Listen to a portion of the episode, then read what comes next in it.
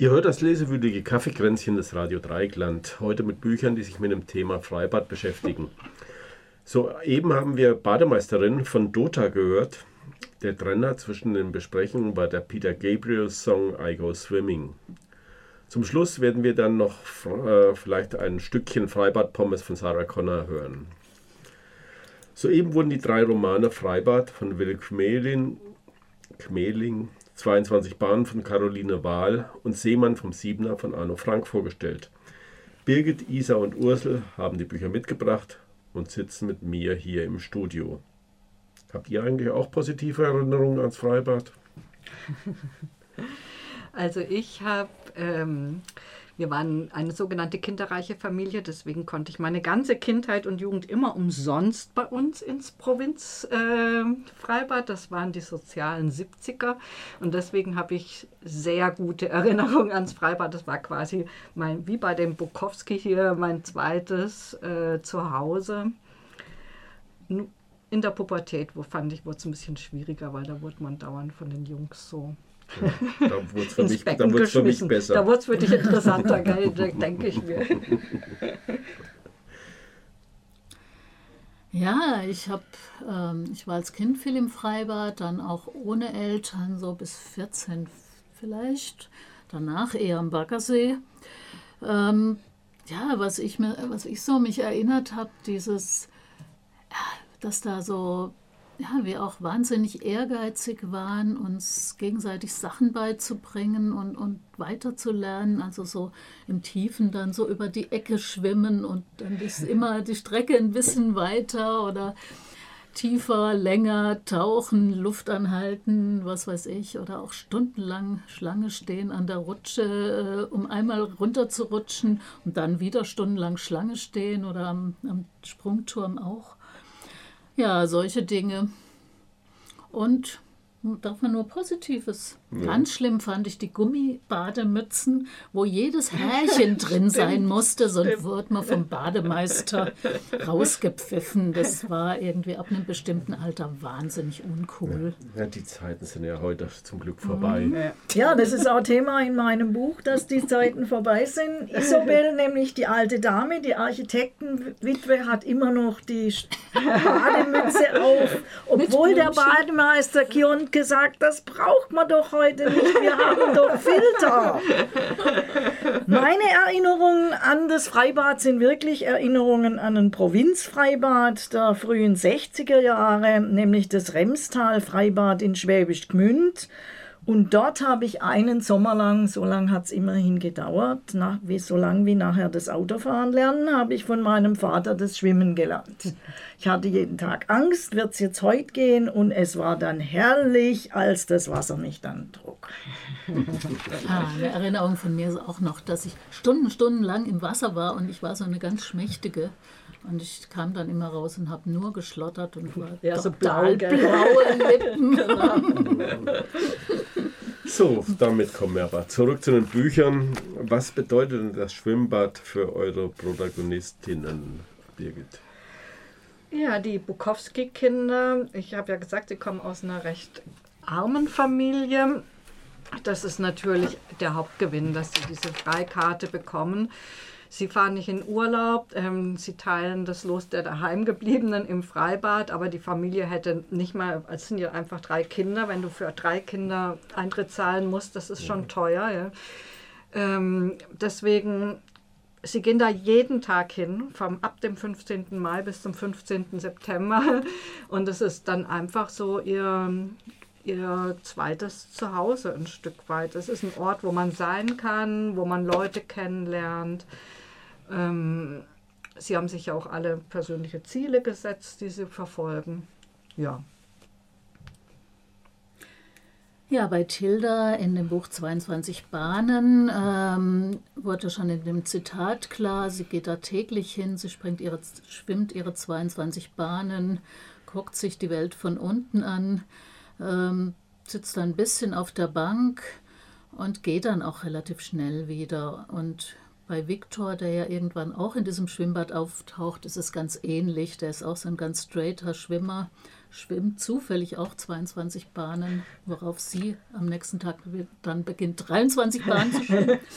Ja, und äh, es gibt aber auch Tage, vor allem wenn so Wolke und Sonne sich wechseln, wo Tilda dann in einem großen Schwimmring eher so sich treiben lässt. Und das ist eigentlich eine ganz schöne Stelle, wo es so darum geht, dass ähm, ja, sie so beobachtet, wer, ob jetzt heute die, die dunkle Schattenseite siegt oder die Sonne. Und ja, das ist dann so, ja, also da lässt sie sich eher treiben aber das eben nur an so durchwachsenen Tagen. Mhm. Ja, sonst ist sie eher straight und schnell wieder draußen.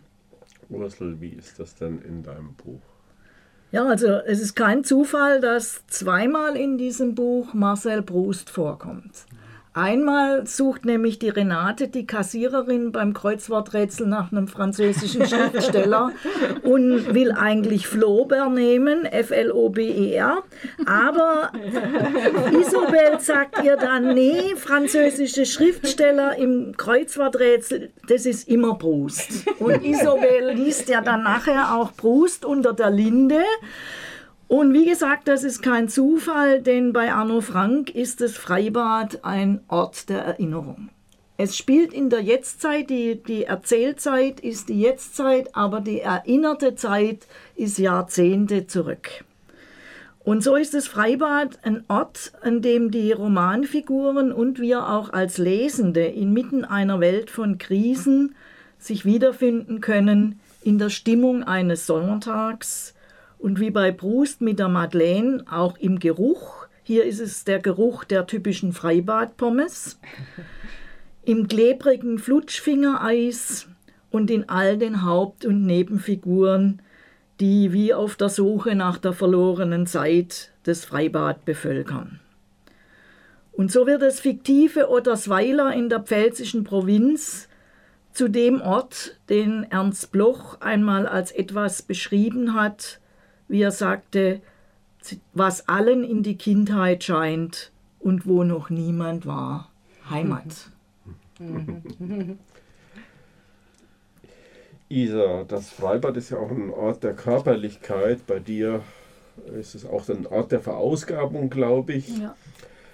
Äh, aber für viele ist es auch ein Ort des Gesehenwerden, des Posierens. Wie wird dies in, da, äh, in dem Roman beschrieben? Ja, wie gesagt, die Tilda ist da eher erstmal recht pragmatisch unterwegs, wobei sie schon auch nach dem Schwimmen sich dann doch immer ein bisschen auch auf die Bank setzt neben Ursula. Ursula sitzt da jeden Tag, ist eine Rentnerin, ähm, die, die alles weiß und alles sieht und viel zu erzählen hat, aber manchmal schweigen die auch nebeneinander und ja, eines Tages kommt ja Viktor und Viktor hat einfach durch sein tolles, also er ist ein toller Schwimmer und wohl auch cool aussehend, aber auch sehr cool von seiner Ausstrahlung, hat eine gewisse Faszination für Tilda. Ja, und ab da beobachtet sie auch immer Viktor beim Schwimmen und äh, er, die beiden kennen sich aus der Schule und über den Bruder ganz entfernt und es gibt auch immer so Blickwechsel, aber sehr dezent. Und der Rest des Geschehens ist relativ wenig Thema. Also gibt es so ein paar kleine Stellen, aber also Tilda selber ist jetzt nicht so, dass sie sich da so post sozusagen in ihren Schwimmklamotten. In einem Jugendbuch ist es ja wahrscheinlich anders, oder Birgit? Ja, es wird schon auch ähm, geguckt, aber eher so zum Beispiel Alf, der will ja unbedingt vom 10-Meter-Brett schwimmen und da fängt, äh, springen und da fängt er halt an. Drei Meter kann er schon, beim 5 Meter, dann 7,5 Meter, dann 10.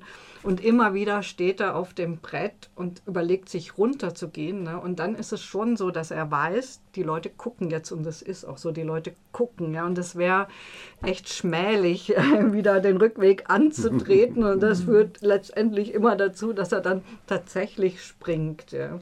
Oder einmal kommt die Familie mit ins ähm, Schwimmbad, tatsächlich die Eltern. Und ähm, der der Vater geht dann aufs Fünfer und macht eine Arschbombe. Und da gucken auch alle und dem Alf ist das wahnsinnig peinlich. Ein Erwachsener darf keine Arschbombe machen. Aber die Leute klatschen, die äh, lachen, finden es toll. Ja, so. Aber es, es wird auf jeden Fall geguckt. Und natürlich auch die ähm, hübsche, auch zehnjährige Tochter des äh, grässlichen Chefbademeisters Johanna, die in ihrem schönen Badeanzug da immer durchs äh, Schwimmbad schreitet und die der Sehnsuchtsmoment von Alf ist und die lernen sich dann auch irgendwann kennen. Also das ist auch so ein Moment von, ja, man guckt so, was unterwegs ist, auf hm. jeden Fall. Und man lernt sich auch kennen tatsächlich. Besonders die, die immer da sind, ja, die auch bei Regen da sind, die auch, ja, ja. die einfach immer da sind.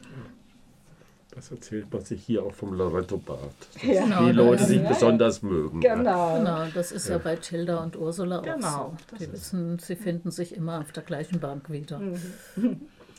Ja, bei in, in, im Buch von Anno Frank ist ja allein schon im Titel der Seemann ist ja äh, dieser Sprung ist ja selbst schon eine Pose, ne? Ja, und es geht in dem Buch ähm, sehr stark Körperlichkeit ist Körperlichkeit in Posen und in Bildern. Mhm. Denn eine wichtige Figur, dieser Lennart, von dem wir schon ein paar Mal gehört haben, der ist ein an sich weltberühmter Fotograf. Jetzt hat er seine Fotoausrüstung verloren. Er kommt jetzt ohne Fotoausrüstung ins Freibad, aber das war früher ganz anders, denn als er ein Jugendlicher war, hatte er eine Polaroid-Kamera. Und da hat er die Mädchen im Freibad geknipst und denen dann gleich das Bild überreicht. Und er hat sie, die Leute geknipst, ob sie wollten oder nicht. Und damit hat er eine wichtige Regel des Freibads äh, verletzt, nämlich äh, sozusagen die Grenze überschritten zum anderen, die man nicht überschreiten sollte, auch wenn man wenig anhat. Und deshalb hat ihn damals der Bademeister rausgeschmissen. Und jetzt ist er ohne Fotoapparat im, im Freibad, aber er sieht die Leute als Fotograf. Mhm. Ja, wir wechseln vielleicht ein kleines bisschen das Thema. Es wird ein bisschen ernster. Es ging ja gerade massiv durch die Medien Auseinandersetzungen zwischen verschiedenen Gruppen im Freibad. In jedem Bad gibt es Regeln und natürlich auch Regelverletzungen. Findet sich in den Büchern von euch dazu irgendwas, Birgit? Vielleicht? Also das ist eben auch, das ist auch so ein Provinzbad, das ist kein Großstadtbad. Ich glaube, da gibt es große Unterschiede schon. In diesem Bad ähm, kommt sowas ähm, wie Gewalt oder dass äh, Jugendliche sich zu Banden zusammenschließen und versuchen irgendwas zu machen, das kommt da überhaupt nicht vor. Aber ähm, es gibt natürlich Regeln, ähm, die insgesamt einsichtig sind, ähm, würde ich mal sagen. So, es gibt eigentlich ähm, die Katinka, die hat sich ja zum Ziel gesetzt, 20 Bahnen zu kraulen. Die macht mal einen krassen Regelbruch, weil sie nicht aus dem, sie schafft, sie ist schon bei, bei Bahn 18 und dann kommt ein Gewitter und sie will auf jeden Fall diese 20 Bahnen noch zu Ende kraulen. Aber eigentlich muss man bei Gewitter das Becken verlassen und sie wird von allen Seiten angebrüllt und äh, gepfiffen und so und sie bleibt halt stur. Und ähm, also dieser Regelverstoß wird auch geahndet. Dann natürlich, ähm, wie ich ja schon vorgelesen habe, der Plan, ähm, nachts baden zu gehen. Und der ähm, ist natürlich, der ist, ähm, ja genau, das ist auch insgesamt ein Thema in dem Buch, weil in dieses Bad wird unheimlich oft nachts eingebrochen. Sehr zu Ärger des bösen Chefbademeisters, der auch noch im Schwimmbad wohnt, an, direkt angrenzend und halt und da kann man ihn fast verstehen, jede Nacht mit Taschenlampe unterwegs ist, um mhm. zu gucken, ob wieder jemand eingebrochen ist. Also das muss einen unglaublichen Reiz ausüben, dieses Nachtbaden. Simon im Siebener wird, da werden da die Regeln wahrscheinlich auch gebrochen. Da, sie, ja. sie werden aufgestellt, um gebrochen zu werden. Also in der Vergangenheit diese Polaroid Fotoregel, Nicht-Regel, nicht mhm. Machen, die ist verletzt worden. Es gibt auch, obwohl es ein Provinzbad ist, ähm, eine kleine Clique um Hassan und, und ein paar andere, Aha. die versuchen, dieses Mädchen, äh, von dem die Rede war, zu plagen, zu schikanieren. Aber das wird von dem Bademeister sozusagen im Keim erstickt. Ist also ein guter Bademeister. ist ein guter Bademeister, der alles im Griff hat, obwohl er ja in der Vergangenheit mal was Schlimmes erlebt hat. Und das hat auch mit einem Regelbruch zu tun, der da mal passiert ist, dass nämlich Jugendliche über die Hecke in der Nacht das gemacht haben, was in deinem Buch nur ein Traum ist, nämlich ins Bad, ins Bad einsteigen. Ist denn der Regelbruch bei Caroline Wahl derjenige, dass sie dann statt 22, 23 fahren? Nein, es gibt noch ein bisschen revolutionärere Regelbrüche. Also interessanterweise taucht da kein Bademeister auf. Obwohl zum Beispiel so Dinge passieren, das ist ganz am Anfang erzählt an Ursula, der Tilda, dass ihr ein Junge direkt auf sie gesprungen ist und sie ist überzeugt, dass es Absicht war. Also der hatte Blickkontakt mit ihr und ja, ich habe mich dann auch erinnert, das war ja eine so, so eine Sache, die, wo die Bademeister immer ganz arg darauf geachtet haben, ne, dass man nicht von der falschen Seite irgendwo ins Becken springt und immer wieder haben Kids das trotzdem gemacht. Ja, also da taucht irgendwie kein Bademeister auf. Es wird auch eingebrochen im Schwimmbad. Und zwar Tilda und Ida. Ida geht ja nur bei Regen ins Schwimmbad äh, gehen da eines Tages los. Ida freut sich wahnsinnig drauf. Sie kommen dahin und es ist zu, angeblich wegen Unwetter. Ist aber kein Unwetter, es regnet einfach nur. Und dann beschließt Tilda, dann brechen wir eben ein. Ja, und dann brechen die zwei Mädels in das Schwimmbad ein. Und in dem Zusammenhang äh, erinnert sich dann auch die Tilda, die war in einer Clique zur Schulzeit, die relativ wild war, auch mit Drogenkonsum und allem Schnickschnack dass sie da relativ regelmäßig auch in lauen Sommernächten betrunken ins Schwimmbad eingebrochen sind. Also ihr war das schon durchaus vertraut. Also das, auch da taucht es auf, dieser Reiz, nachts, nachts ins Schwimmbad zu gehen. Und ähm, ja, so als Zitat, da dachten wir noch, die Welt gehöre uns und uns stünde Großes bevor, wobei ich schon ahnte, dass mir nicht so Großes bevorsteht wie den anderen. Also so dieser ein Stück weit so ein Stück Größenwahn, mhm. äh, auch dieses, dieser Glaube, dass einem nichts passieren kann dabei. Ne? So. Ja, sehr schön. Äh, wir haben noch ein kleines bisschen Zeit. Da, äh, Habt ihr eine Meinung dazu, äh, warum dieses Thema in der Literatur gerade so hip ist? Ich denke, weil Sommer ist vielleicht. Also ich habe mir überlegt, dass ähm, ja auch ganz viele, von die, gerade von diesen kleinen Bädern auch von Schließung bedroht ja. sind. Ne? Dass es wie so ein bisschen, schon fast so einen melancholischen Touch kriegt. Ne? So, weiß es nicht.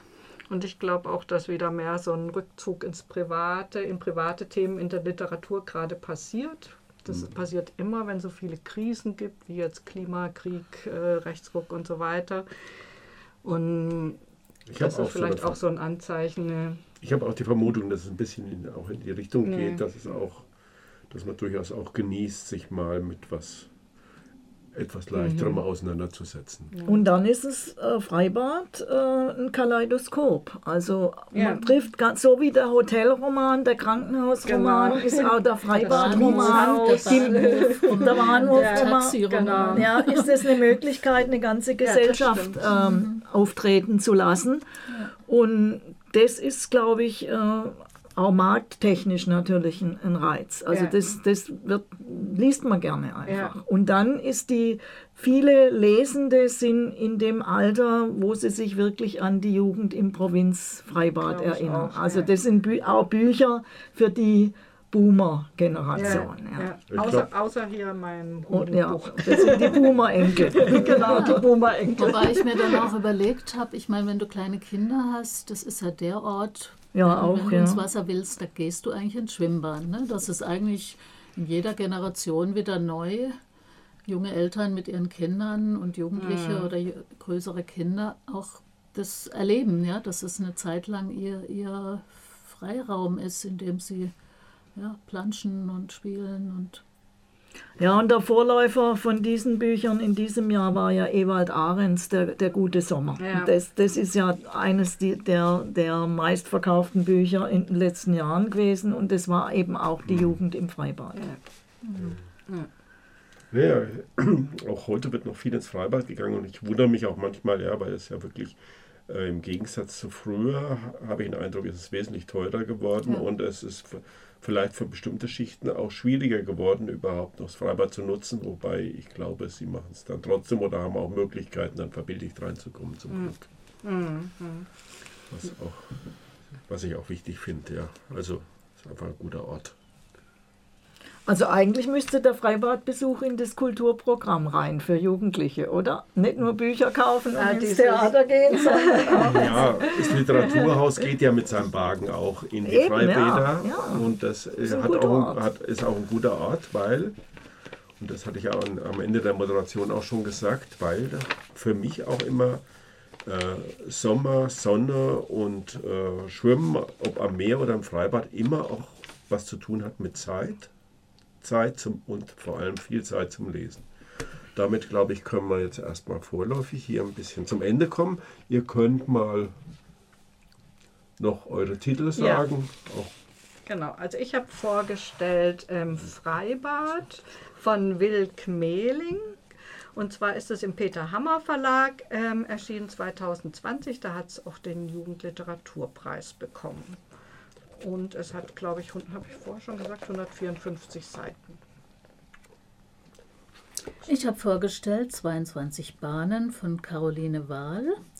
Das ist erschienen 2023 beim Dumont Buchverlag in Köln, hat 205 Seiten und kostet 22 Euro. Gibt es auch als E-Book und als Hörbuch.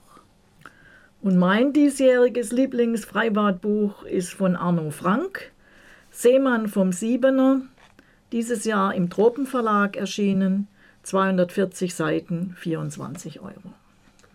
Ja, und wie wir schon gesagt haben, es gibt vermutlich noch viele weitere Bücher, die es sich vielleicht auch zu lesen lohnt. Die haben wir jetzt nicht angeguckt. Ja, wir, der, äh, ich möchte da in, der, in dem Zusammenhang darauf hinweisen, dass der Just Fritz ein großes Fenster hat, ja, in dem man äh, viele dieser Bücher finden wird und vielleicht stöbert ihr dann mal selbst drum. Ja, liebe Hörerinnen und Hörer, das war das lesewürdige Kaffeekränzchen mit Romanen zum Thema Freibad. Schön, dass ihr zugehört habt. Bei unserer kommenden Sendung am 14. September wird es um Romane gehen, die sich mit dem Thema Brexit beschäftigen. Vorher, nämlich am 23. August um 20 Uhr, könnt ihr aber schon eine weitere Ausgabe des Literaturmagazins Lit My Fire auf RTL hören. Im Studio waren heute Birgit, Isa und Ursel. Vielen Dank an Eva, die die Technik gemanagt hat. Morgen um 11 Uhr wird diese Sendung nochmal wiederholt. Und damit sagen wir Tschüss.